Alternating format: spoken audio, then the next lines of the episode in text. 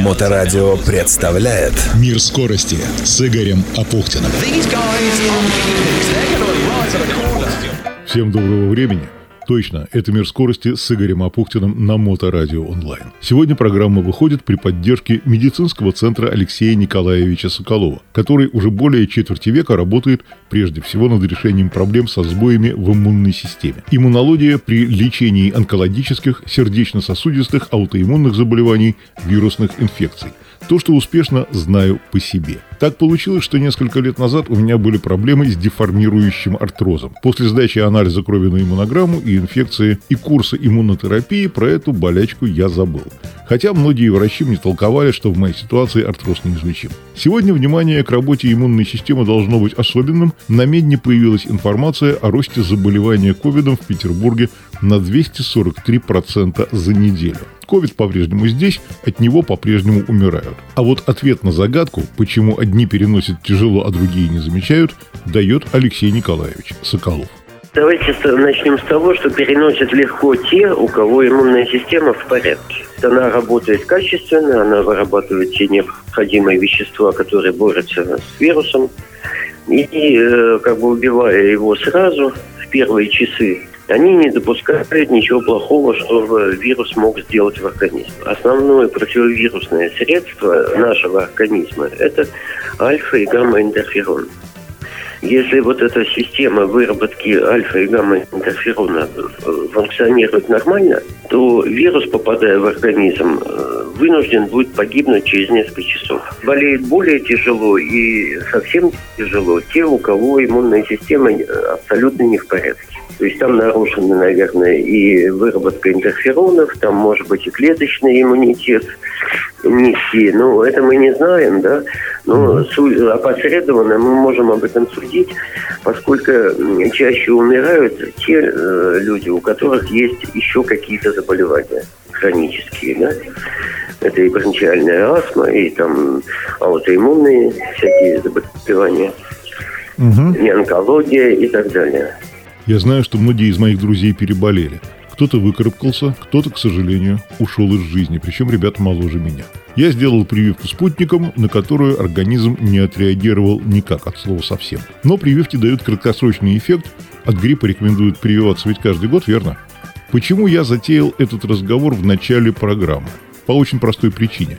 Начался мотосезон, хотя за окном еще снег. Еще месяц назад, 19 февраля, от здания Русского географического общества в Петербурге стартовал ежегодный автомотопробег Международный фестиваль скорости Гранд-тур «Байкальская миля». За две недели 13 экипажей преодолели более 7 тысяч километров и доехали до самого глубокого пресноводного озера в мире, где были устроены гонки на льду. В Симферополе 18 марта стартовал традиционный автомотопробег, посвященный воссоединению Крыма и Севастополя с Россией. Это затея байк-клуба «Ночные волки». 8 апреля откроется Петербургский международный автосалон. Это все десятки, сотни, а то и тысячи участников. По опыту выхода в окружающее пространство вижу, что многие расслабились и плевать хотели на масочный режим. Что ж, свободные койки в больницах еще есть, как и вакцина. Но, пожалуй, самое эффективное средство профилактики – надежная работа самого мощного нашего защитника иммунной системы. Да, эта система тоже дает сбой, ей надо помогать. Собственно, этим и занимаются специалисты медицинского центра Соколова во главе с профессором первого меда Ириной Горбачевой. Подробнее на сайте happychild.ru или пробивайте в поиске в Яндексе.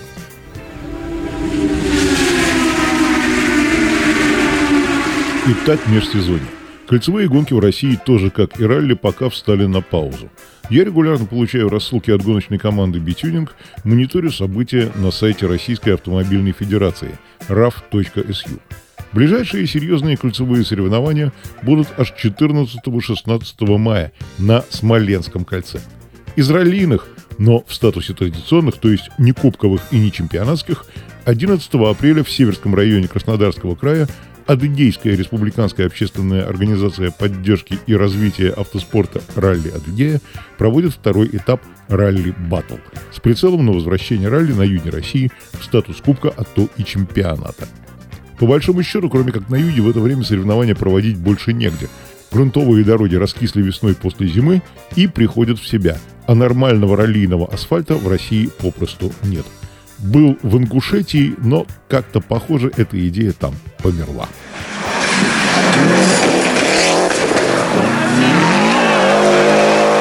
Это межсезонное время обычно посвящается планированию работы на будущих событиях, встрече с менеджерами команд, гонщиками и работе над темами, которые действительно интересны. Одна из таких тем – детский, подростковый и юношеский автомобильный спорт.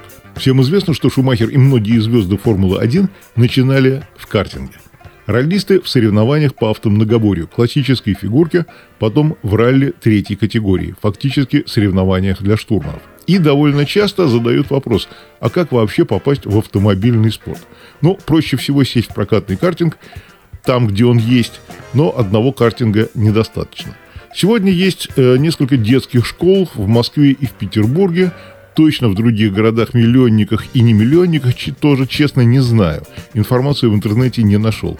Если у наших слушателей есть информация о детских подростковых школах автошколах, автоспортивных школах в регионах России, напишите мне по адресу i905 45 28 собака Яндекс.ру. Буду рад познакомиться и рассказать о таких школах и о таких движениях. Следующий этап уровня подготовки в автоспорте – студенческий. Соревнования по автомногоборью команды вузов. Кстати, именно вузовский спорт в Ленинграде еще в советские времена дал стране плеяду очень сильных роллистов. Однако и вот здесь начинается откровение, особенно для современной молодежи. Автоспорт – это не когда я сразу и быстро сел за руль и стал немедленным чемпионом, а вот это тяжелая, кропотливая и довольно грязная работа. Некогда для того, чтобы стать автогонщиком, приходилось отмывать от смазки детали двигателей, коробок передач, ходовой части, учиться крутить гайки, начинать с азов устройства автомобиля. В той или иной степени эту школу проходили и чемпионы мира по ралли. Ну, например, тот же Колин Макрей, который не вылезал из гаража. Этот шотландский парень в 1995 году стал самым молодым победителем мировой серии, приведшим команду Subaru World Rally Team к долгожданному лидерству в Кубке конструкторов. Макрей стал чемпионом мира. Да, впервые. А вот в 1992 году на легендарном ралли «Тысячи озер» я стал первым российским журналистом, который взял у него интервью и в преамбуле сказал, что беру интервью у будущего чемпиона мира. Да, кстати, его отец был пятикратным чемпионом Британии, а Колин четыре раза становился чемпионом мира, был награжден орденом Британской империи. Но до того, процитирую, «Я не помню себя, когда бы я не интересовался автомобилями», говорит Колин Макрей.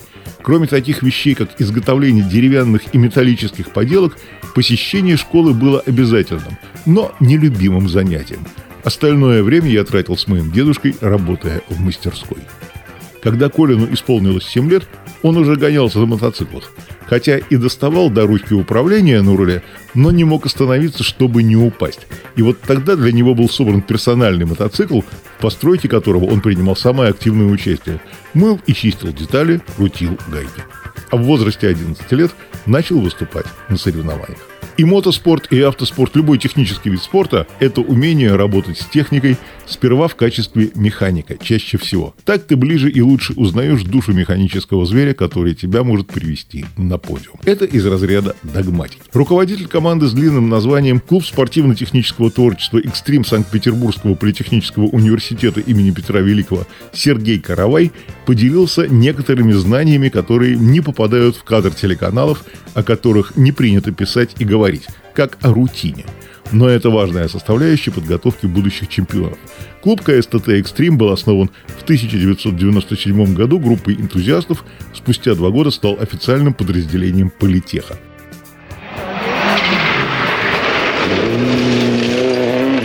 А, я вот увидел у вас на сайте то, что вы в своем, в своем клубе э, собрали настоящие баги. Можете рассказать подробнее об этом? Вот, э, как вообще идея это появилась? Может, какой-то студент об этом придумал? Как это вообще все? Ну, э, идея получилась как бы спонтанно. Просто вот решили показать, что мы можем. Решили собрать баги достаточно простую собрали ее очень быстро, собрали механики. Студенты уже как бы это все дорабатывали. Получился очень хороший аппарат, э, который принципиально два раза даже съездил на ралли. Это ралли-профи-клуб. В принципе, первый раз удачно проехав всю гонку, как бы финишировал, все, никаких проблем не было. Второй раз у нас был такой экспериментальный.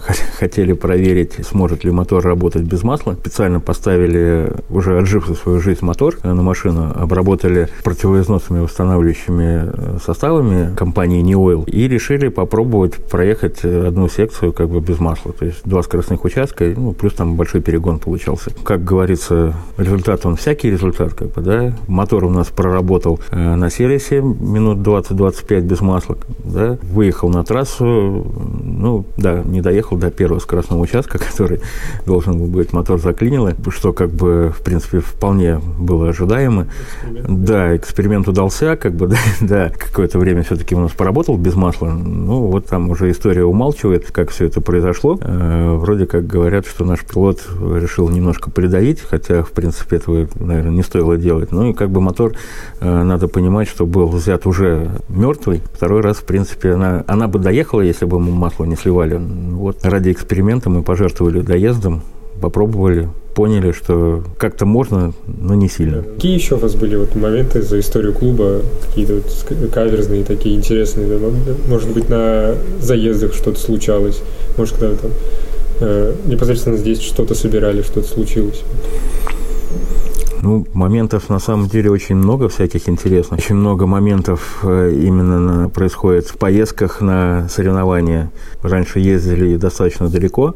Был момент очень интересный. Ехали в Новороссийск, решили остановиться переночевать перед Ростовом. Ну, что, заехали в поле, я сразу сказал, что, ребят, если ночью пойдет дождь, как на юге это обычно бывает, да, днем тепло, хорошо солнце светит, ночью дождь идет. Если пойдет дождь, то мы с поля не выедем. Ну, в принципе, так оно и произошло, как бы дождь пошел. Очень интересно было потом наблюдать картинку с утра, когда ребята расставили палатки, как бы, да, э, и с утра я никого в палатках не нашел, потому что, естественно, вода затекла в палатке, как бы, да, и они все запихались в девятку бедную, как бы, да, и спали уже там. Вот. Ну, из поля э, автобус с боевой машиной выталкивали всем скопом. Бывают такие истории. Была у меня поездка на первый этап чемпионата России в Чусовой в 2006 году, в январе месяце. На улице было минус 50, там в Чусовом Пермский край. Тоже достаточно интересное приключение как бы было. При такой температуре двигатель остывал быстрее, если его оставить не заглушенным. То есть, если его заглушить, то по ощущениям он остывал как будто даже медленнее, чем он был заведенный. Брызговики спортивные, которые эластичные при любой температуре, разлетались просто как стекло. А у ребят, которые тоже туда ездили, я знаю, там у москвичей ось сломалась на прицепе. У наших ребят, у Миши Герасимова рессора на микроавтобусе лопнула. Как бы, да, это, да, это, это, все, это все было вот исключительно из этого мороза. Вот. И ощущение было такое, что как будто бы нас всех опустили просто вот в жидкий азот. Тоже по-своему прикольное, конечно, приключение. Как бы, да, сейчас это все хорошо вспоминается так с улыбкой, а тогда-то было когда ехали 2 часа ночи, связи нет, ничего нигде нету, как бы, да, на улице минус 50, солярка кончается, как бы, да, и, ну, ощущения были такие да, не, не очень, да. Буквально недавно, в 2019 году, зимняя Карелия была, и уезжая из Лагденпохи, мне ребята, которые финишировали, сказали, смотри, там в Куркиоках снег такой стеной стоит, как бы, да, что вообще ничего не видно. Ну, я подумал, ну, что там, снег, снег, как бы, что, по снегу не ездили. А, и реально выехал из Лагденпохи Похе и в районе Куркиёк на протяжении 20-25 километров снег реально стоял такой стеной, что следы даже машины, которая ехала передо мной, их просто было не видно. И когда я несколько раз как бы чуть ли не въехал в ту машину, которая была передо мной, которая попутная машина, да, вот реально тоже было вот ощущение, что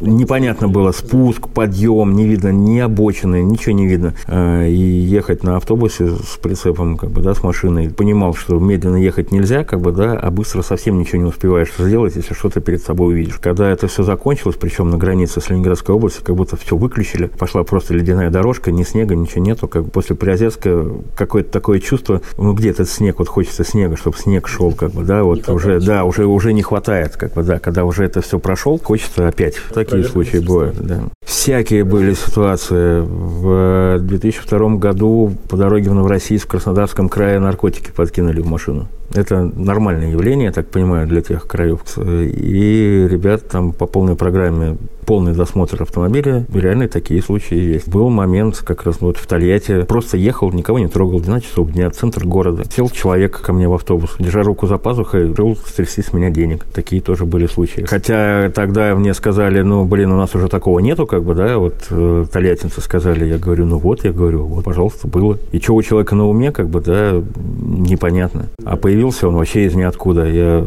грубо говоря, на перекрестке встал, как бы, да, там машину пропускал, пока пропускал, он уже у меня в кабине сидел. Я хотел еще поговорить о вас. Э, как вы сами пришли вот в спорт? Э, как, ну, до, получается, создания клуба, как вы ну, оно, оно практически произошло все одномоментно, именно с созданием самой команды. Так получилось, что принципиально. Я уже тогда, я знал, был знаком с Александром Соловьевым, можно считать отец-основатель нашей команды.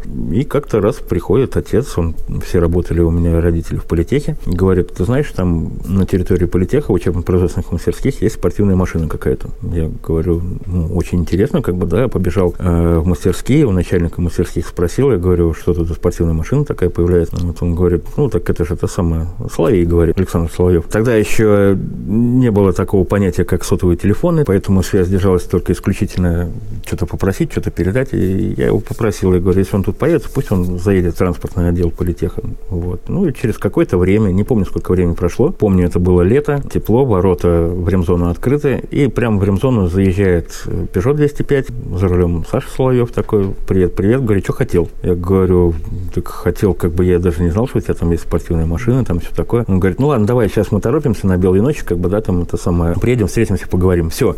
И как-то вот так вот раз, и уехал, все, нету никого. И октябрь месяц, начало октября, наверное, да, может, конец сентября. Еду домой пообедать и вижу, навстречу едет знакомый грузовичок Ивека. В кузове Ивеки стоит Peugeot 205, слегка помятый. Я сразу понял, что, наверное, едет в учебно-производственные мастерские, пообедал и быстренько туда прилетел. Как бы, да. Там был Саша Соловьев, Александр Чехуток, Дима Комаров. И они все вместе пытались разогнуть этот Peugeot. Стекол там уже на ней практически не было, потому что на профи-клубе, который проходил в эти дни, они перевернулись, потом в них еще одна машина уехала. И, в общем, короче, от Peugeot Peugeot остался только как бы помятый кузов, так скажем, который мог сам ездить, так скажем. Вот. И я понял, ребят, что они хотят по-быстренькому сделать машину, подготовить к треку который должен быть вот-вот выходные. Естественно, как бы я с ними провел все это время, помогал как мог, и поехал, естественно, вместе с ними на мототрек. Для меня это было вообще просто прям то самое, да, там на мототрек до этого ходил на трибунах, стоял, да, а теперь я на мототреке внизу, в сервисе вместе со всеми. Для меня это было вообще просто вау, как хорошо, как бы, как прикольно. Еще мне Саша тогда доверил руль и веки свои, как бы, да, для меня это вообще тоже было просто мне еще и доверяют, как бы, да, там. Вот. Ну, и так оно пошло, пошло, пошло. Так получилось практически организация, ну, э, когда была организована команда, придуман логотип команды. И как раз в октябре день рождения у Александра. Приглашают к себе на день рождения. Там вся эта компания. И, в общем-то, можно считать, вот с этого момента, с этого трека для меня уже пошел такой новый виток, как бы, да, именно уже окунуться в сам автоспорт, да, уже изнутри. Не то, что там я э, интересовался, смотрел гонки, как бы, да, а это для меня было все. Я уже там внутри, автоспорте уже команда. Естественно, останавливаться на этом всем не очень хотелось, и я пытался э, команду организовать в политехническом институте, и принципиально оно как бы получилось подразделение, назвали его клубом спортивно-технического творчества «Экстрим», и вот с 99 -го года уже команда существовала официально в политехе. Всего и я, в принципе, попал в команду, я попал в автоспорт. Для меня теперь стало это все прям как вот свое. И началось для меня сама карьера в автоспорте именно с того же многоборья. Никогда не забуду эту первую тренировку, как бы, которую согнули из прутиков стоек 10-20, автобусной стоянки на Пискаревке их поставили. Саша что-то там выставил, что-то мы там покатались, какие-то змеи